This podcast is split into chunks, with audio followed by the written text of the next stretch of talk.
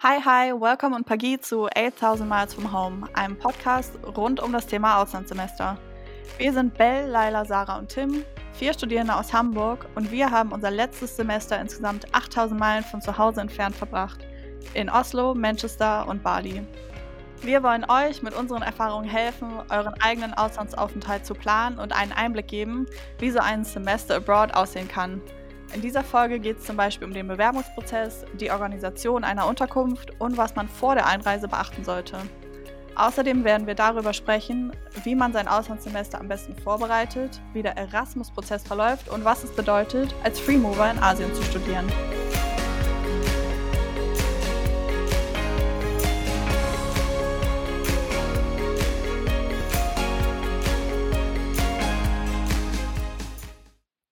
Aber ich würde vorschlagen, zunächst mal eine kurze Vorstellungsrunde zu machen. Schließlich ist das ja unsere erste Folge. Ich bin Laila, ich habe mein Auslandssemester als Freemover auf Bali gemacht und hier in Hamburg studiere ich Medien und Informationen an der HAW. Auf Bali habe ich allerdings vier Monate lang den Kurs Entrepreneurship und Business Foundation an der Wamadeva University belegt. Das klingt sehr fancy, ist es aber eigentlich gar nicht wirklich. Wie war es denn bei dir, Sarah? Ja, ich bin Sarah. Ich studiere auch Medien und Informationen in Hamburg. Ich war mit Erasmus in Norwegen, also in Oslo. Und ich habe dort keinen genauen Studiengang gemacht, sondern eher zwei Kurse aus verschiedenen Departments, also einmal aus Journalismus und einmal aus Bibliothekswissenschaften, weil das so ein bisschen der Querschnitt unseres Studiums ist. Genau. Ich bin Belle und ich bin mit Hilfe des Erasmus-Programms nach England gegangen, genauer gesagt nach Manchester. Ich war da von September bis Dezember letzten Jahres, also ein Trimester bei denen und studiere auch Medien und Information hier an der HW. Ich habe im Ausland die Kurse Information and Communication belegt, also ein paar Kurse daraus aus dem Studiengang und habe an der Manchester Metropolitan University, kurz MMU, studiert. Und der Studiengang war da eigentlich relativ ähnlich zu dem, was ich jetzt studiere, was eigentlich auch Sinn ergibt, weil es die Partneruni ist. Und ich habe keine einzige Meile zu den 8000 Miles beigetragen. Ich bin Tim und ich habe mein bisheriges Bachelorstudium ganz ohne Auslandssemester hier in Hamburg verbracht. Aber mein Masterstudium soll auf jeden Fall etwas aufregender werden. Und deshalb bin ich auch an Infos zum Auslandssemester interessiert. Wie Leila schon angesprochen hat, werden wir heute unter anderem darüber reden, wie man sein Auslandssemester am besten vorbereitet und wie der Erasmus-Prozess verläuft. Falls ihr euch für eines der Themen ganz besonders interessiert, haben wir für euch in der Folgenbeschreibung die Kapitelmarker verlinkt. Also wenn ihr eine Passage nachhören möchtet, könnt ihr das dort ganz einfach tun. Wollen wir vielleicht zu Start so ein paar This or That Fragen klären? Mhm. Klingt gut, klingt gut. Lieber die Welt erkunden oder das Studium in der Regelstudienzeit abschließen? Was würdet ihr favorisieren? Lieber die Welt erkunden safe die Welt erkunden. Ich bin jetzt schon über die Regelstudienzeit draußen bald, deswegen auf jeden Fall Welt erkunden. Man kann nicht beides in Einklang bringen. Vielleicht, aber ist auf jeden Fall anstrengend. Mhm, kann ich mir vorstellen. Lieber in ein teures Land reisen oder in ein günstiges Land reisen? Oh, das kommt total aufs Budget drauf an, aber ich würde sagen eher ein günstiges Land, weil du dann vielleicht noch mehr Geld übrig hast, um Rundreisen zu machen. Mhm. Und wenn du eh schon deine ganzen Kosten auf den Fixkosten ausgeben musst, quasi, dann wird es vielleicht schwierig mit dem Reisen. Mhm. Also ich würde sagen, du warst ja eher in einem günstigen Land, sage ich mal, und Sarah in einem teuren. Ja, ich würde tatsächlich auch sagen, kommt total aufs Land drauf an. Weil, ähm, also gut, kommt natürlich auch darauf an, ob man sich das überhaupt generell leisten kann, aber ich würde dann, wenn ich eher Lust habe, in ein teures Land zu gehen, auch länger sparen und um mir das halt leisten zu können und dann halt eher dahin gehen, wenn ich halt darauf Lust habe. Ja, das sehe ich genauso. Neben dem Studium im Ausland, lieber die Kultur des Landes kennenlernen oder feiern gehen? Also bei mir war Feiern so ein bisschen mit Teil der Kultur. ähm, aber ich habe auch bevor äh, die anderen Studierenden zum Beispiel angekommen sind, hatte ich ein bisschen Zeit, ähm, alleine so das Kulturprogramm so ein bisschen durchzuziehen und die Stadt zu erkunden. Und das fand ich im Endeffekt ganz cool, weil dann hatte ich so eine Mischung aus beiden. Ja, ich würde auch denken, ich glaube, das ist was, was man ganz gut unter einen Hut bringen kann. Sowohl feiern zu gehen, als auch die Kultur kennenzulernen. Aber ich wäre, glaube ich, auch eher für Kultur als feiern. Mhm. Ja, ich auch. Also ich bin auch generell nicht so die Partymaus, also ich wäre da eher bei, bei Kultur dabei. Okay. Habt ihr euch denn für das Auslandssemesterziel, für euer Auslandssemesterziel entschieden, weil die Kultur so spannend ist? Oder habt ihr euch eher entschieden, weil euch die Uni so interessiert hat? Ähm, ja, also bei mir war das tatsächlich eher landbezogen. Also ich habe mir überlegt, dass ich gerne irgendwo hingehen möchte, wo ich nicht im Urlaub schon war oder auch eher nicht hinfahren würde. Und dann bin ich irgendwie auf Skandinavien gekommen. Und dann habe ich mal geschaut, welche Partnerunis es gibt und geschaut, welche davon in einer größeren Stadt ist. Allein, dass man dann irgendwie auch so ein bisschen mehr die Möglichkeit hat, irgendwo hinzureisen und da auch irgendwie gut wegzukommen, auch wenn sich das total doof anhört, aber dass man halt noch ein bisschen was vom, vom Land sehen kann. Genau, und so bin ich dann auf Oslo gekommen. Ähm, es geht mir ein bisschen ähnlich. Also ich bin auch wegen des Landes dahin gegangen. Ich hatte irgendwie schon immer eine Obsession mit England. Es hat irgendwie in der Schule angefangen, weil wir halt viel über so London und halt britischen, ja, britische Kultur gelernt haben irgendwie. Und dann war ich 2012 das erste Mal in London. Dann war ich halt so richtig into it und ich feiere die Sprache halt total und auch alle Akzente, die es da gibt. Die Leute haben generell schon genau meinen Humor, deswegen ja, habe ich schon immer gedacht, dass ich da ganz gut reinpasse. Und ich liebe aber auch die Kultur, also dass man, weiß ich nicht, zum Beispiel abends nach der Arbeit in den Pub geht oder sowas. Das finde ich irgendwie immer, ja, fand ich ganz cool, deswegen wollte ich da schon immer hin. Und genau, ein Auslandssemester hat sich dafür halt angeboten, weil das so eine realistische Möglichkeit war, halt mal so mein Traum, das klingt super kitschig, aber halt das so ein bisschen zu leben, ohne dass ich mir jetzt in so krasse Schulden stürze, weil wenn ich da jetzt zum Beispiel studieren würde, hätte man ja krasse Kosten auch. Deswegen bin ich sehr happy, dass das geklappt hat. Ja, bei mir war das eher so ein allmählicher Prozess, dass es auf Bali hinaus lief, so würde ich das beschreiben. Also ich wusste nicht von Anfang an, dass ich unbedingt nach Asien möchte, ins Ausland, sondern ich wusste eigentlich nur im ersten Semester schon, dass ich ein Auslandssemester machen will. Und dann war es tatsächlich so, dass bei der ersten Veranstaltung, bei der ich bei unserer Uni war, ein Mädchen war, das sich informiert hat, wie es denn ist, als Freemover ins Ausland zu gehen. Und die wollte nach Bali gehen. Und das ist irg mir irgendwie immer im Hinterkopf geblieben. Und dann war es gleichzeitig noch so, dass eine Mitschülerin aus meiner alten Schule zwei Semester vor mir auf Bali war. Und die, ihre gesamte Zeit habe ich halt über Instagram verfolgt. Und ich muss sagen, das sah halt schon sehr entspannt und paradiesisch aus. Also da hätte ich mir auch vorstellen können, hinzugehen. Und dann hat sich das mit einer anderen Kommilitonin zusammen ergeben, dass wir ja mehr oder weniger im Januar in, im verregnerischen St. Peter-Ording waren und uns dazu entschieden haben, nach Bali zu gehen oder zumindest das konkreter ins Auge zu fassen. Ja, und weil unser Department keine Partnerschaft mit Indonesien hat, war eben auch klar, dass wir dann als Freemover gehen würden. Also zunächst hätte ich, wie gesagt, gar nicht gedacht, dass wir das umsetzen können und dass ich nach Asien gehe, aber es hat sich einfach so ergeben. Mhm. Ich stelle mir das sehr kompliziert vor, wenn man das so als Free Mover macht. Also auch Respekt da ähm, an die Organisation von dir. Okay, ich weiß jetzt, dass ich ein Auslandssemester machen möchte. Wo fange ich denn so an, mein Auslandssemester noch so zu planen? Weil ich als Nichtwisser wüsste jetzt nicht, wo ich da anfangen sollte. Ich würde sagen, dass Erasmus verhältnismäßig, glaube ich, schon relativ einfach war. Also ich habe jetzt auch tatsächlich gar nicht so viel vorher angefangen. Also wir alle sind ja letztendlich im Wintersemester 2019-20 gegangen. Und ich war das erste Mal bei der Infoveranstaltung im November das Jahr davor und habe dann halt angefangen, einfach so ein bisschen zu recherchieren, welche Partnerunis es gibt, was da für Kurse so angeboten werden und so. Und bei uns an der Uni war dann ja die Frist für die Bewerbung Anfang Februar. Und genau, bis dahin habe ich mich dann halt logischerweise beworben. Und dann an meiner Partneruni musste ich mich bis März, April irgendwann bewerben. Also guten Dreivierteljahr vorher ungefähr. Ja, ich würde auf jeden Fall empfehlen, sobald man weiß, dass man ein Auslandssemester machen möchte, eigentlich so früh wie möglich zu den Veranstaltungen zu gehen. Vielleicht auch schon im ersten, zweiten Semester, aber ich plane auch gerne Dinge. Also es kommt auch darauf an, wie entspannt man so an die Sache rangeht. Aber so kann man eben schon so ein bisschen abchecken, okay, welche Voraussetzungen brauche ich, um ins Ausland zu gehen und in welchem Semester kann ich das machen. Und man kann das dann auch ganz gut mit den Wahlpflichtkursen an der heimischen Uni planen. Genau, dann, wie Sarah ja auch schon gesagt hat, online vorher schon zu recherchieren, welche Länder es gibt und welche Kurse man wo belegen kann.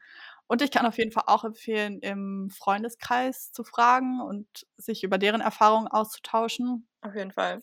Ja, weil das einfach nochmal ein bisschen persönlicher ist, als wenn man in irgendwelchen Foren online recherchiert und so vielleicht die Auswahl für sich selber besser eingrenzen kann, weil es gibt so viele Optionen, zumindest an unserer Uni, wo man hingehen kann. Und ja, manchmal hat man da so ein bisschen die Qual der Wahl. Wie ist denn im Gegensatz zu Lailas Freemover-Prozess denn so der Erasmus-Prozess? Kann man sich das vorstellen, dass man da wirklich so einfacher durchbegleitet wird oder ist das auch wirklich anstrengend zu planen? Also es ist auf jeden Fall auch äh, viel Planung dafür notwendig. Ich weiß ehrlich gesagt gar nicht mehr, wann ich damit angefangen habe. Ich habe ungefähr vom Jahr vorher, glaube ich, bin ich dann zu allen Infoveranstaltungen gegangen und immer wenn irgendwie eine E-Mail oder so rumging, habe ich das halt wie so ein Nerd irgendwie gesammelt und aufgeschrieben. Äh, ich habe vorher auch am Buddy-Programm teilgenommen. Ich weiß nicht, ob das einer von euch auch gemacht hat. Ja, ich tatsächlich auch. Ja, ich auch. Ah, nice, okay, weil da ähm, betreut man ja quasi Studierende, die an unsere Uni kommen und hier Auslandssemester machen. Und das fand ich auf jeden Fall super hilfreich, weil also das klingt jetzt sehr egoistisch, aber weil auch bestimmte Aspekte der Organisation da irgendwie aufkommen, an die ich vielleicht sonst nicht gedacht hätte. So, okay, ich brauche einen neuen Handyvertrag vielleicht oder wie geht das mit dem Konto? Ist natürlich dann landesabhängig, aber generell, dass man wusste, okay, sowas könnte auf mich zukommen und wie löst man das am besten? Und ich konnte halt meinem Buddy dann so ein bisschen einschätzen, was für Emotionen da auf einen zukommen und generell ist der Austausch natürlich cool. Genau, und eine gute Sache auf jeden Fall. Man hat auf jeden Fall coolen Kontakt mit anderen Leuten. Das nur so am Rande. Woher kam denn dein Buddy? Aus Australien. Oh, wow. Das war so nice. Falls ich da jemand hingehe, kenne ich schon jemanden. Genau, und danach bin ich zum International Office gegangen. Da hat man dann so ein bisschen geklärt, wo möchte man hingehen, was für Kurse belegt man ungefähr. Die genaueren Kurswahlen bespricht man dann später mit einem Ansprechpartner. Da kommen wir, glaube ich, auch gleich nochmal zu. Dann hat man angefangen, so ein Motivationsschreiben zu verfassen. Und ab dann, glaube ich, ich hoffe, ich sage das jetzt alles richtig, schon ein bisschen her, kamen dann so die E-Mails, die ihn dann so nach und nach informiert haben, was die nächsten Steps waren. Und ein großer Teil davon war halt dieser Mobility Online Client. Das ist einfach nur eine Plattform, auf der quasi dann alle Dokumente gesammelt werden. Und für mich war das wie so ein roter Faden, der das so begleitet hat. Und man wusste halt immer, okay, was kommt als nächstes, in welcher Phase bin ich jetzt, ich muss ganz ehrlich zugeben, am Anfang war ich ein bisschen überfordert, weil ich habe dann so fünf Dokumente hochgeladen und dachte so, ah cool, jetzt bin ich fertig. Und dann waren da so die nächsten 20 Punkte und ich dachte so, Gott, wie soll ich das jemals schaffen? Aber das äh, sieht halt, glaube ich, umfangreicher aus, als es eigentlich ist am Ende. Und genau, es hilft auf jeden Fall, so ein bisschen Sicherheit zu geben, dass man weiß, okay, ich habe alle Dokumente, die ich brauche und dann steht eigentlich im Auslandsaufenthalt nichts mehr im Wege. Zu den wichtigen Unterlagen habe ich mir jetzt nur noch ein paar Dinge ausgedacht, die ich vielleicht lieber hätte vorher wissen wollen, weil eigentlich alle anderen Dokumente kann man später auch im Client selber sehen. Zum Beispiel, dass man einen Sprachnachweis braucht. Das hängt vom Zielland natürlich ab, aber man sollte auch unbedingt gucken, was die Partneruniversität für einen Sprachnachweis haben will, weil nachher hat man sonst einen und da bringt einen dann im Endeffekt gar nicht weiter. Und das muss man auch früh genug organisieren, damit man nicht irgendwie in Zeitprobleme später gerät. Dann halt so Basic-Dokumente, Lebenslauf, Motivationsschreiben, das kriegt man aber alles hin. Dann gibt es das Learning Agreement, wo man die Kurse anrechnet und umrechnet. Das ist auch noch ein eigenes Thema für sich. Da würde ich einfach nur vorweg zu sagen, dass man keine Panik bekommen muss, wenn was nicht so läuft, wie man sich vorher gedacht hat, weil ich kann eigentlich garantieren, dass es. Äh, es wird nicht klappen. Ein bisschen chaotisch. nee, es wird nicht klappen. Es wird auf jeden Fall Chaos geben. Und ich liebe Konflikte, ich liebe Probleme, aber selbst ich habe es hinbekommen. Und man muss einfach dann die Ansprechpartner immer ein bisschen mehr nerven und ja, keine Angst davor haben, auch mal die dritte E-Mail zu schreiben und zu fragen, wie es denn jetzt aussieht. Aber das lernt man auch mit der Zeit. Also keine Panik, falls sich da irgendwie was ändert, während man da ist. Also meine Kurse waren dann alle nicht mehr verfügbar und irgendwie hat es trotzdem geklappt. Da kann, glaube ich, aber Sarah gleich auch noch was zu sagen. Und noch eine kleine Sache zum Abschluss. Äh, man kriegt ja die Raten, also die Geldförderung in zwei Raten. Das heißt, den Großteil vorher und dann einen kleinen Teil danach. Da muss man sich, glaube ich, einfach darauf einstellen, dass das manchmal ein bisschen dauert. Jetzt durch die aktuelle Lage ist ja logisch, dass das alles länger dauert, aber ich war halt im Dezember da und es ist Mai und ich habe es noch nicht. Aber man sollte sich einfach nur darauf einstellen, dass es eventuell dauern kann, dass man sich da finanziell nicht so von abhängig macht. Krass, aber dass das bei dir so lang gedauert hat. Interessanterweise, also bei mir war das easy. Ja, mega easy. Also ich habe Ende Januar mein Transcript of Records umrechnen lassen. Ich habe es am selben Tag hochgeladen und ich glaube, ich hatte eine Woche später das Geld. Oh. Also bei mir ging das super schnell. Was? Okay, gut. Man sieht, wie verschieden es sein kann. Ich warte noch drauf. Ja, bei mir hat halt ja. ein kompletter Kurs gefehlt, dann habe ich was zurückbekommen und die Note stimmt Ja, okay, also bei mir war, also ab dem Zeitpunkt, wo ich halt das Zeugnis ja. von den anderen hatte, quasi, ging es halt super schnell. Mhm. Ja. Also man kann sehen, wie verschieden das ist.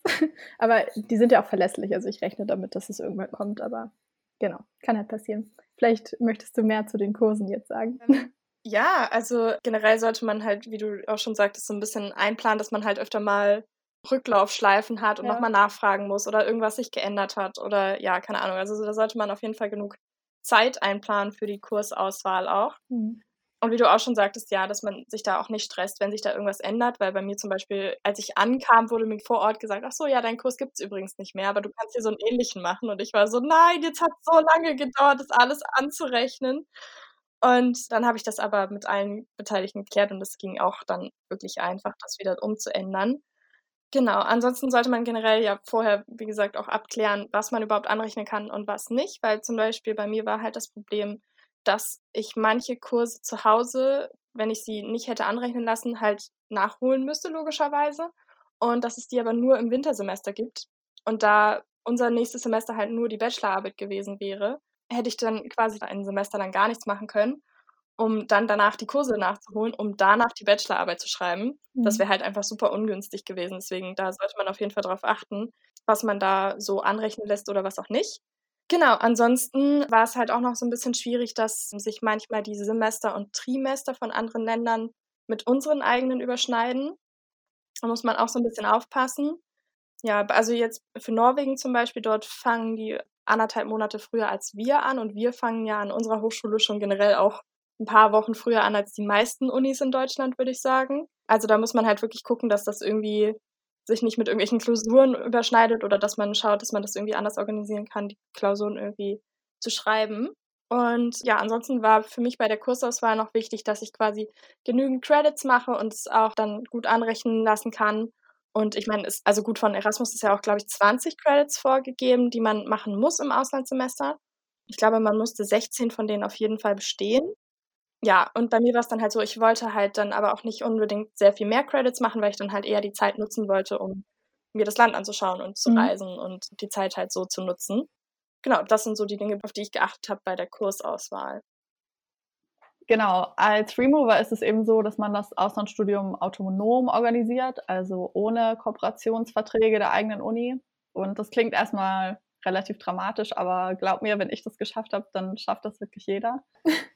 Und ich lasse den organisatorischen Part jetzt mal so ein bisschen vage, weil sich das bestimmt von Hochschule zu Hochschule unterschiedlich verhält.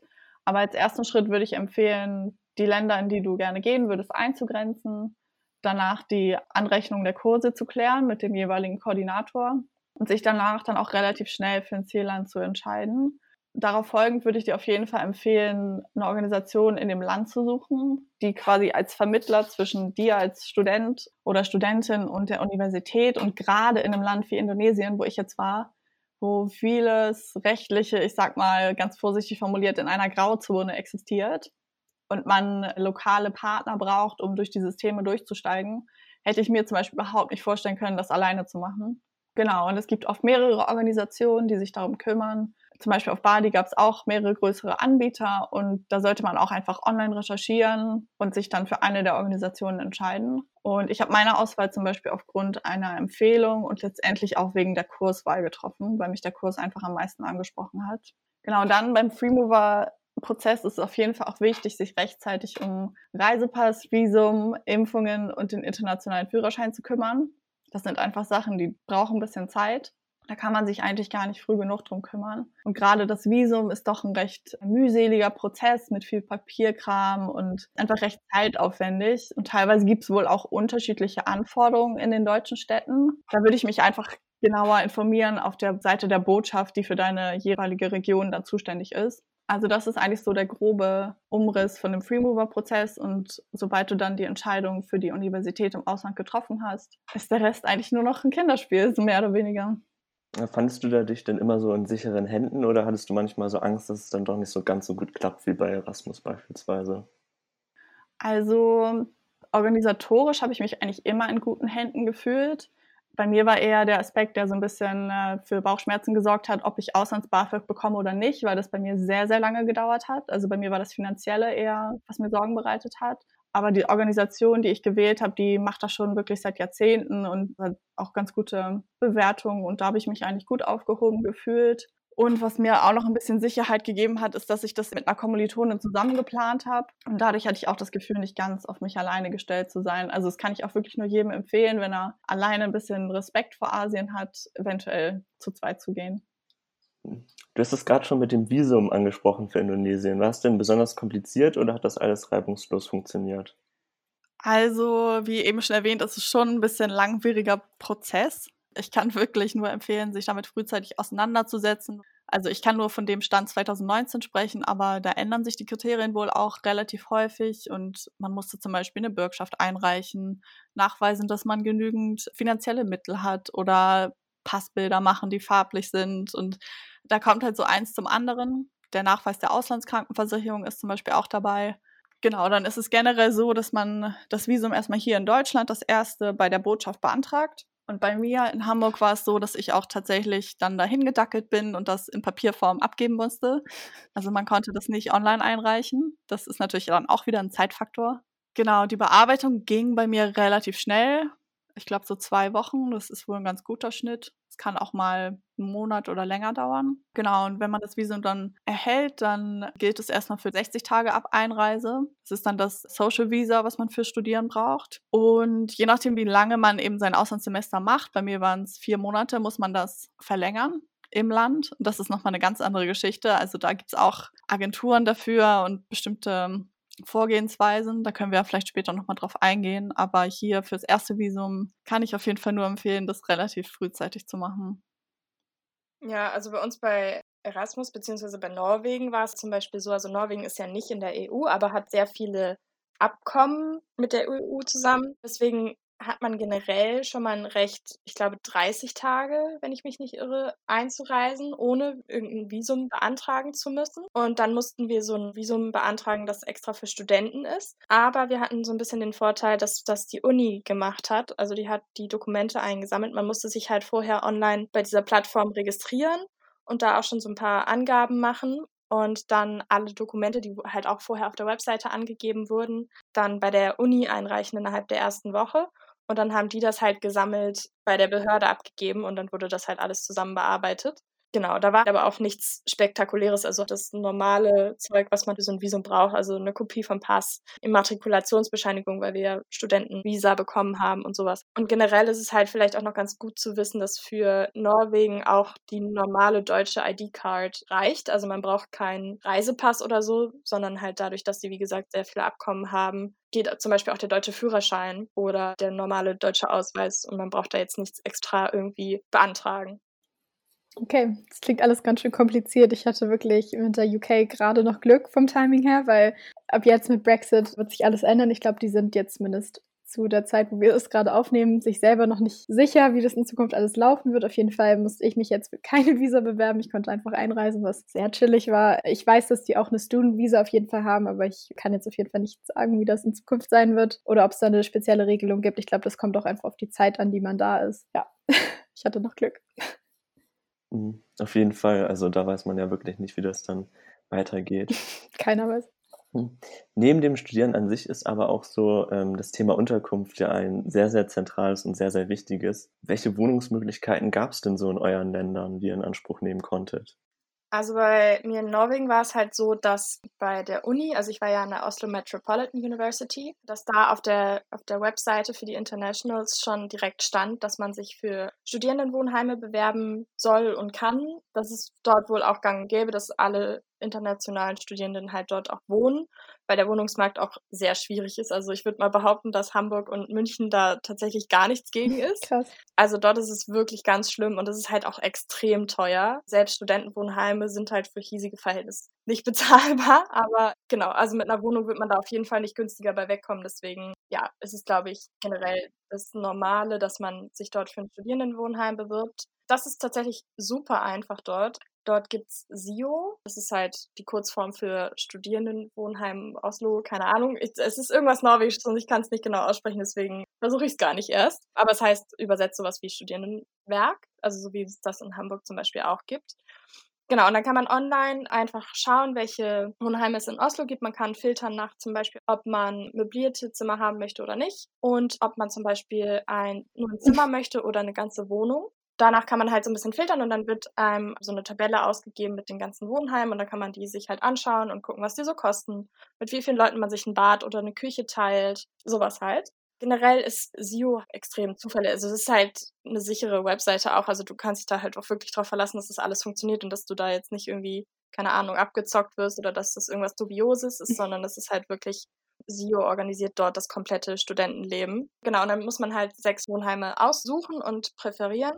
Und da muss man ein bisschen darauf achten, dass die Bewerbungsfrist halt super früh ist. Also sobald man die Zusage von der Uni hat, sollte man sich direkt bewerben. Und generell wird überall gesagt, dass man auf jeden Fall das erste Angebot annehmen soll, weil man sonst wieder am Ende der Warteliste landet. Und es bewerben sich halt super viele Studenten auf diese Wohnheime. Deswegen ist das auf jeden Fall nicht ratsam, ein Angebot abzulehnen.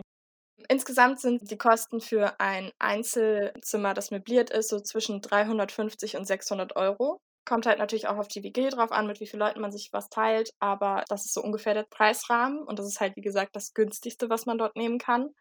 Und sind die dann zentral oder sind die nicht zentral?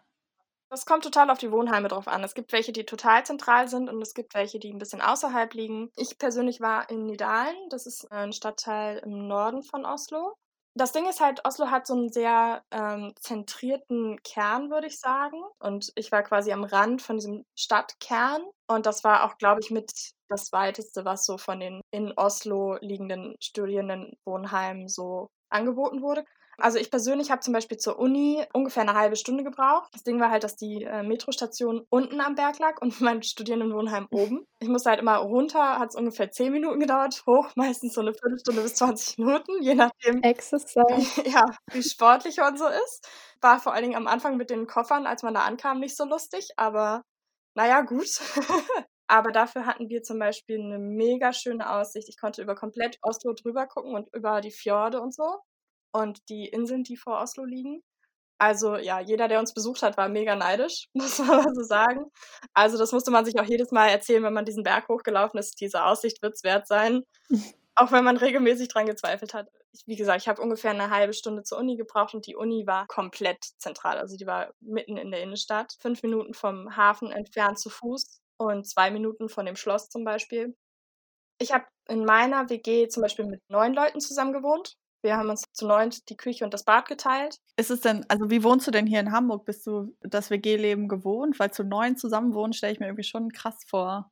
Nee, also hier zu Hause in Hamburg wohne ich zwar auch im Studentenwohnheim, aber nur zu zweit. Also ich habe eine Mitbewohnerin, mit der ich mir halt meine Küche und mein Bad teile. Aber eigentlich bin ich gar nicht so ja, so viel Social Life äh, gewohnt tatsächlich. Aber ich fand es halt fürs Auslandssemester halt irgendwie ganz cool, weil man lernt direkt neue Leute kennen. Und wir haben zum Beispiel ständig in der Küche gesessen und einfach irgendwie gequatscht und man hatte irgendwie immer jemanden, mit dem man reden konnte. Was tatsächlich auch, äh, worüber man gar nicht so nachdenkt, aber bei uns war halt zum Beispiel auch der Vorteil, dass unsere Küche halt komplett ausgestattet war, weil alle, die halt gegangen sind, haben immer Zeug dagelassen andere Wohnheime, wo die zum Beispiel auch nur zu zweit oder zu dritt gewohnt haben, da waren zum Beispiel die Küchenschränke komplett leer. Das heißt, sie mussten sich so Sachen wie Teller und Töpfe noch kaufen. Und dann halt nur für ein halbes Jahr ist dann natürlich auch irgendwie ärgerlich. Das war halt bei uns en masse vorhanden. Ja, und ich war so in der Mittelklasse von den Preisen ungefähr so. Mein Wohnheim hat ungefähr 420 Euro im Monat gekostet. Ich könnte auch noch mal kurz was zu der Wohnsituation einwerfen, bevor wir zu Bali kommen da war das ähnlich. Also es gab in Manchester auch viele Studentenunterkünfte von der Uni und ich habe halt vor auf den Websites geguckt und da stand immer, oh, International Students, kriegt alle eine Unterkunft, gar kein Problem mit Bad und was auch immer. Und ich war so, oh, cool, nice.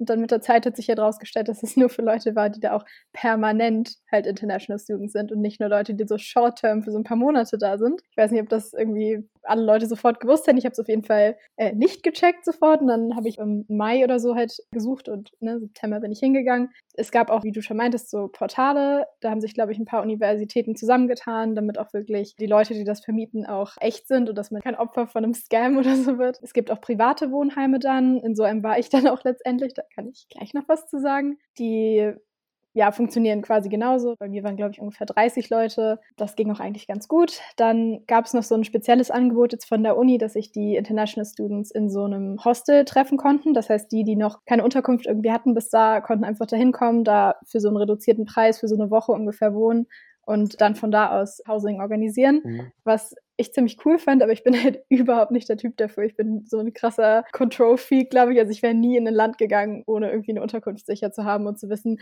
wo ist das, wie viel bezahle ich, mit wem wohne ich da ungefähr. Aber für halt normale, chillige Leute ist das, glaube ich, eine sehr coole Möglichkeit. Die haben sich dann irgendwie aufgeteilt untereinander und haben dann letztendlich in so Häusern gewohnt. Also man kann auch so diese typischen englischen Reihenhäuser, die es ja gibt, so ungefähr zu fünft oder sechs halt dann mieten. Und das ist natürlich der Vorteil, dass man immer irgendwie eine Gruppe hat. Man hat sofort Freunde, man kann sich das Geld fürs Essen teilen. Es war aber auch, als ich die besucht habe, schon manchmal echt dreckig. Also je nachdem, wer da so gewohnt hat, war ich dann, okay, ich gehe jetzt wieder nach Hause, wo es ein bisschen ordentlicher ist und wo ich auch so ein bisschen Zeit für mich habe. Ich fand es ganz gut, dass ich auch dann selbstständig und ein bisschen unabhängiger war. Eine, die in so einem Haus gewohnt hat, war so, boah, ich muss hier raus, ich mache immer was mit denselben Leuten, so, please save me. Deswegen hat alles so seine Vor- und Nachteile, ist, glaube ich, einfach eine Typfrage. Wenn man reich ist, kann man auch in Airbnb gehen, wie das ein Freund von mir gemacht hat, aber konnte ich jetzt leider nicht. Deswegen habe ich in so Student Halls einfach gewohnt. Genau, bei mir war sogar Essen mit dabei, deswegen habe ich mich auch dafür entschieden, weil es war trotzdem super teuer, aber die Wohnheime waren alle teuer. Und da hatte ich wenigstens Essen geregelt. Das war auch, wenn ich dann mal krank war, was ich sehr oft war, weil das Wetter nicht so gut war. Konnte ich nach unten kriechen, habe dann Essen bekommen und konnte wieder ins Bett gehen. Und ich musste mich halt auch darum dann kaum kümmern. Das war echt super. Habe auch, glaube ich, dann viel Geld gespart. Ich bin nicht so gut, was Geld ausrechnen und berechnen angeht, aber ich glaube schon, dass mir das im Endeffekt sehr, sehr viel gebracht hat. Und man sollte darauf achten, wo man sich da so reinbucht, weil als ich dann da angekommen bin, hat sich irgendwie rausgestellt, dass das von so einer Gemeinde irgendwie organisiert wurde und alle waren halt super gläubig, was ja auch, ich habe da gar kein Problem mit. Die waren auch super nett alle, aber ich habe mir so ein bisschen wie so ein Alien kam ich mir vor, weil ich halt die Einzige war, die dann immer irgendwie, ich wollte ja das meiste draus machen und die Leute haben sich erst ab 10, 11 getroffen und da schließt halt das Wohnheim und das macht erst um 6 wieder auf und ich war immer so, gut, ey, ich komme dann morgen wieder. Und alle haben mich irgendwie angeguckt, als wäre ich irgendwie besessen von oder so total komisch. Und dann bin ich halt um 6 Uhr morgens völlig fertig nach Hause gekommen, habe probiert, mich irgendwie reinzusneaken, sodass mich halt keiner sieht. Keine Ahnung, die waren in der Kirche, da war übrigens eine Kirche nebenbei, don't know why, why not. Und dann bin ich halt irgendwie in mein Zimmer geschlichen, habe mich ganz schnell umgezogen, so andere Klamotten an, noch eine Stunde gepennt und bin zum Frühstück runter. Und die alle so, oh, wie hast du geschlafen? Ich so, ha, so gut, wo ich halt so völlig fertig war und gerade vom Feiern kam. Genau, äh, sollte man sich auf jeden Fall vorher mit beschäftigen. Aber konntest du zwischen 23 Uhr und 6 gar nicht ins Wohnheim kommen? Also war das abgeschlossen? Nein, es war abgeschlossen. Du hattest auch keinen Schlüssel, sondern es war nur so ein Pin und den haben sie deaktiviert und ein Schloss um das Ding gemacht, so wie so ein Hochsicherheitsgefängnis.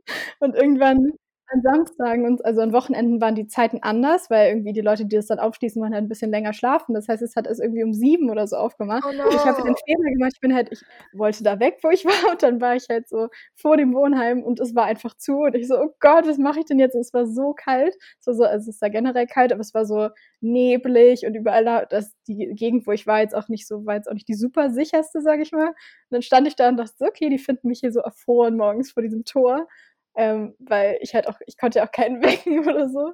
Aber irgendwann habe ich es dann geschafft. Ich habe mich dann so halb versteckt, weil es war alles verglast unten, damit halt die Frauen, die da aufschließen, mich nicht direkt so wie so ein Monster davor stehen sehen. Da habe ich halt gewartet und hat sie aufgeschlossen. Ich bin so sofort rein und so in mein Zimmer gerannt.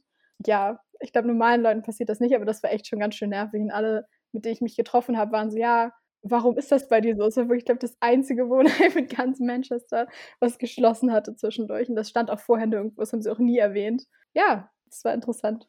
Nachts konntest du dann auch nicht raus, oder? Nee, du musstest halt dann gehen und dann war vorbei, dann war zu und dann ciao. Ich habe einfach aufgegeben. Ich war so, okay, ich kenne dich seit zwei Tagen, ich würde gerne auf eure Couch pennen, weil ich kann einfach nicht nach Hause. Ja, interessant. Ja. Aber das fand ich aber Manchester generell cool, dass total unterschiedliche Kulturen und Glaubensrichtungen waren. Aber da kommen natürlich dann auch so andere Sachen mit, die man hier vielleicht nicht so gewohnt ist. Es war auch in vielen Wohnheimen gang und gäbe, dass halt in manchen Bereichen nur Frauen sein durften, was ja hier bei uns nicht so unbedingt die Regel ist. Man sollte sich auf jeden Fall damit vorher beschäftigen. Würdest du noch mal dahin zurückgehen oder hast du jetzt ein Lieblingswohnheim gefunden, was du wählen würdest?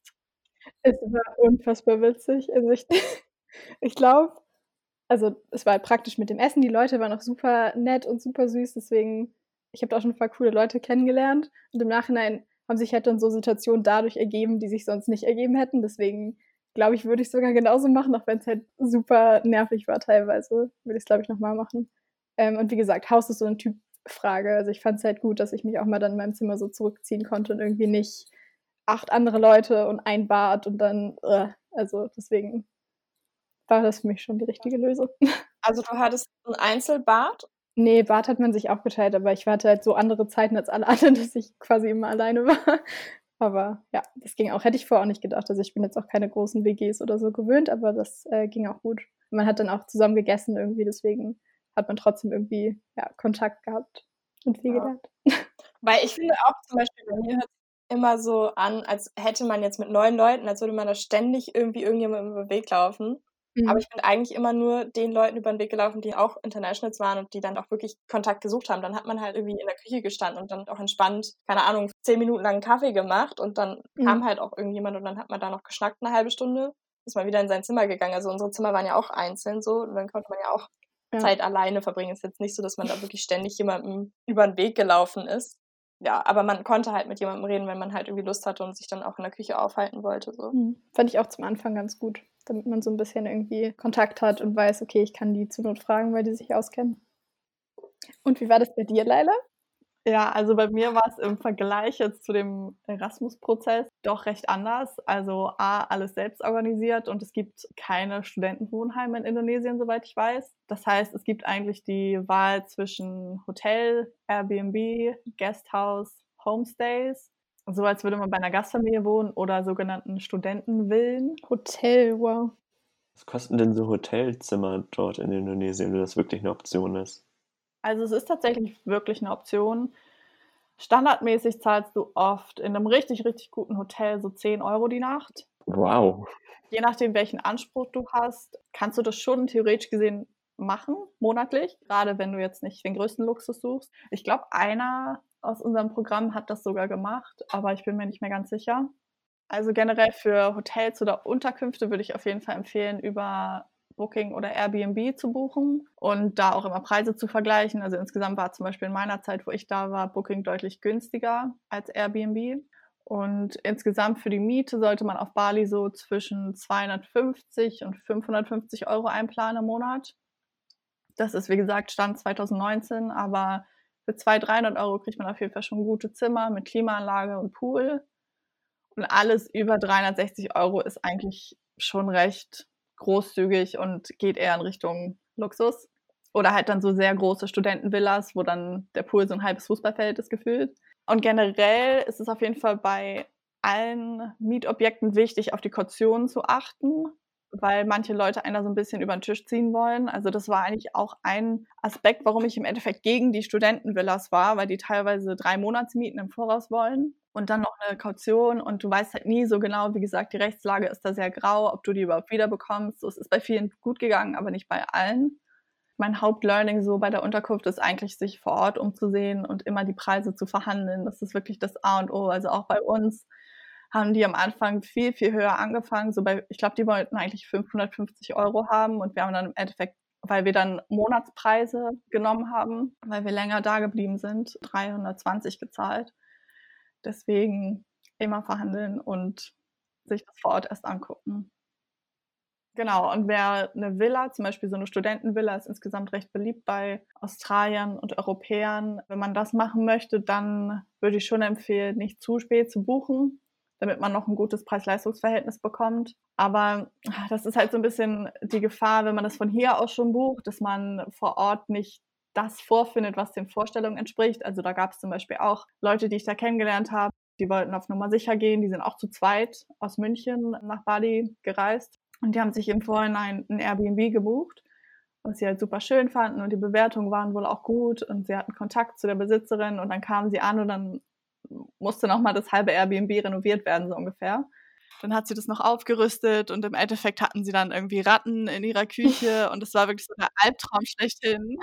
oh Gott, ciao. Ich bin sofort wieder gefahren. Ja, die sind, die haben dann auch kurzfristig mal einen Monat in einem Hotel gewohnt, weil es einfach gar nicht mehr ging, weil die da Schlangen und Ratten hatten.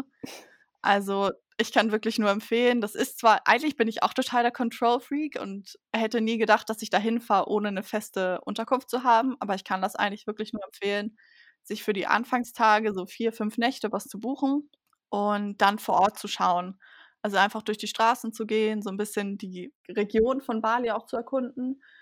Also zum Beispiel in Kuta sollte man wohnen, wenn man sehr gerne sehr viel feiern gehen will. Dann der Süden ist eher so sehr entspannt und da sind vor allem die Surfer. Dann Canggu ist gerade so ein bisschen ja, der Place to be, sagt man so. Da sind sehr viele junge Leute, sehr viele Surfer, feiern, studieren. Da kann man halt irgendwie alles gerade gleichzeitig und sehr, sehr gut essen. Dann U-Boot ist so ein bisschen weiter oben gelegen. Es kommt auch immer darauf an, wie weit das Ganze so von der Uni weg ist. Aber genau, ich kann wie gesagt wirklich nur empfehlen, aus persönlicher Erfahrung erst vor Ort was zu suchen. Mhm. Dann einfach durch die Straßen zu gehen. Man kann da auch wirklich die Leute von den Homestays einfach ansprechen und vor allem kann man vor Ort dann auch nochmal verhandeln, was generell in Indonesien unfassbar wichtig ist. So egal wie niedrig dir der Preis erscheint, verhandel das, bis nicht mehr geht. Ich kann überhaupt nicht verhandeln. Ich weiß, okay, ich bezahle dir achtmal so viel. Am Anfang konnte ich das auch gar nicht und ich habe nie auch nur irgendwie einen Euro weniger bezahlt. Und mhm. irgendwann verstehst du halt genau die Tricks und wann du weggehen musst. Und oh mein Gott. Also man kommt da ganz gut rein. Machst du das hier auch noch? ja, hier auf dem Markt verhandle ich jetzt auch immer. Okay, man lernt neue Dinge auf jeden Fall. Aber ist es denn realistisch, innerhalb von vier, fünf Tagen tatsächlich auch eine Unterkunft dann da zu finden? Aus meiner Erfahrung ja. Also wir hatten zum Beispiel von unserer Organisation aus so eine Kick-Off-Party. Die war direkt am zweiten Tag nach unserer Einreise. Und da haben wir dann ein paar Leute kennengelernt, die eigentlich genau die, gleiche Situation hatten wie wir. Die hatten auch noch keine Unterkunft und dann haben wir uns zusammengeschlossen und gesagt, dass wir uns zusammen nach Villen umgucken. Nach Villen umgucken? Ja, das klingt so komisch, wenn man das von hier aus betrachtet. Ja. Aber halt nach Häusern umgucken. Mhm. Äh, weil wir am Anfang davon ausgegangen sind, dass wir auf jeden Fall in einem Haus wohnen, alle zusammen. Ja, da haben wir dann eine Organisation gefunden online und waren bei denen und die haben uns ein paar Sachen gezeigt. Aber ich muss sagen, ehrlich gesagt, das war alles ein bisschen shady. Also entweder war direkt eine Baustelle neben dem, neben der Unterkunft oder Bilder und Realität haben überhaupt nicht über, also it just, it didn't work, guys. und dann sind wir irgendwie relativ schnell halt auf den Boden der Tatsachen gefallen, dass es wahrscheinlich keine Villa wird, weil die, die noch verfügbar waren, dann auch sehr, sehr teuer waren weil die Leute auch wussten, dass es jetzt Richtung Semesterstart geht. Und ja, im Endeffekt haben wir unser Gasthaus so gefunden, dass wir in Canggu durch die Straßen gegangen sind und wirklich einfach da, wo es uns angesprochen hat, reingegangen sind und gefragt haben, hey, können wir ein Zimmer sehen? Und so hat sich das dann einfach ergeben. Genau, und im Endeffekt haben wir dann in so einer Art Apartmentkomplex gewohnt. Das heißt, ich glaube, wir waren am Ende zu 14 oder so, die wir da gewohnt haben und haben zwischen ja, also ungefähr 320 Euro gezahlt für unser Zimmer. Das war relativ groß und jeder hatte sein eigenes Bad. Das war ganz angenehm. Und dann gab es eben eine Area, wo man sich treffen konnte, so eine kleine Küche. Aber man braucht auf Bali halt auch definitiv keine Küche, weil man nicht kochen wird. So, du kannst für ein, zwei Euro auswärts essen und niemand stellt sich da in die Küche und kocht was. Also, es machst du maximal so zweimal, wenn du irgendwelche, keine Ahnung, Milchreis oder so von zu Hause vermisst. Ich glaube, ich würde in Bali auch Milchreis vermissen das ist dann auch, glaube ich, ein guter Abschluss. Was ich in dieser Folge auf jeden Fall mitgenommen habe, ist, dass ich den richtigen Sprachnachweis brauche, um überhaupt im Ausland zu studieren. Gerade ich als jemand, der sich so gerade so das Englisch-Abi durchmogeln konnte, sollte es auf jeden Fall beachten. Ich glaube auch die Unterkunft ist ziemlich wichtig. Das hängt ja auch sehr vom Land ab, ob man in einem Studentenwohnheim ist oder ob man sich sogar eine Villa leisten kann. Und wie man an Bell sehen kann, sollte man auch darauf achten, dass man ein Studentenwohnheim wählt, wo man auch nachts zum Feiern rausgehen darf. Wenn euch diese Folge gefallen hat, dann teilt sie gerne in eurem Freundeskreis und solltet ihr Fragen, Vorschläge oder Feedback zu dieser Folge haben, dann könnt ihr diese über unsere E-Mail-Adresse 8000miles at web.de stellen. Die findet ihr auch in den Show Notes, genauso wie den Link zu unserer Webseite. Und in der nächsten Folge sprechen wir dann über die Finanzierung eines Auslandssemesters und geben ein paar Tipps, was man auf jeden Fall einpacken sollte und welche Apps hilfreich sein können. Vielen Dank fürs Zuhören und bis zum nächsten Mal. Sampai Jumpa. Das heißt übrigens auf Wiedersehen. Auf Bahasa.